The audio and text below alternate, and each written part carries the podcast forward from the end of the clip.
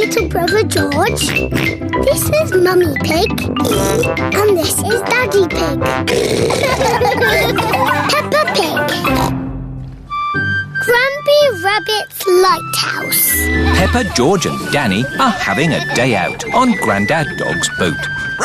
Can we go to Pirates Island today? Yes, Danny. But first, we've got to deliver supplies to my friend, Grampy Rabbit, Where does Grumpy Rabbit live? on a rock.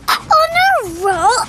Yes, in that lighthouse. Ooh. Ahoy there, matey! I brought your supplies. Oh, thank you, Grandad Dog. I've got my crew with me today. Danny, Pepper, and George. Visitors? I haven't had visitors in many a moon.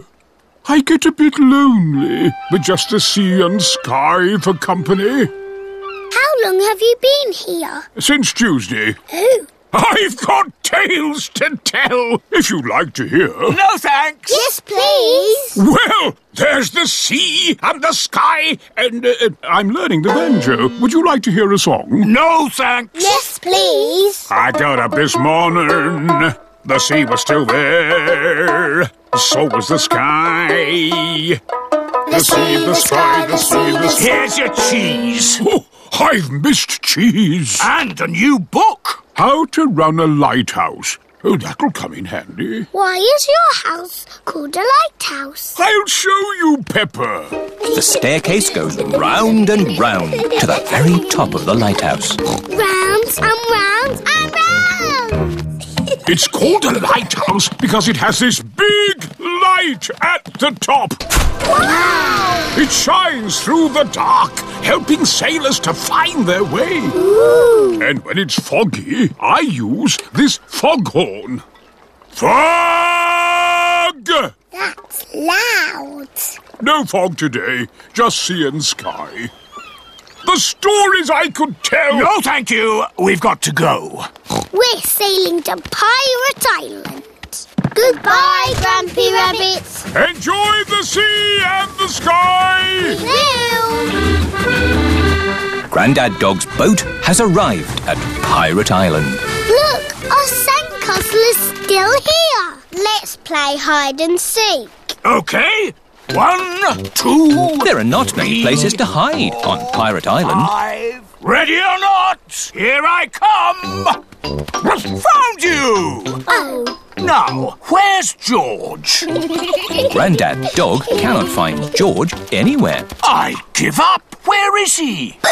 George was hiding behind Grandad Dog. Clever George. Let's set off home before it gets dark. Oh, it is getting dark. Don't worry.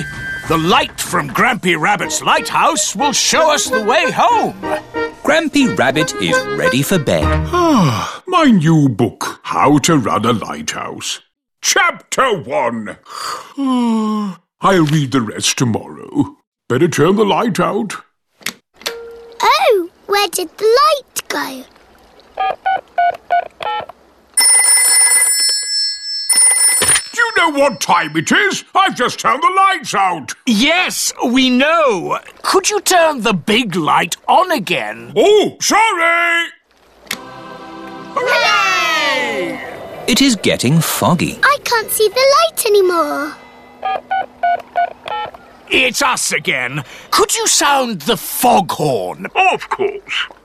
Fog! I can hear something. Grampy Rabbit is guiding them home.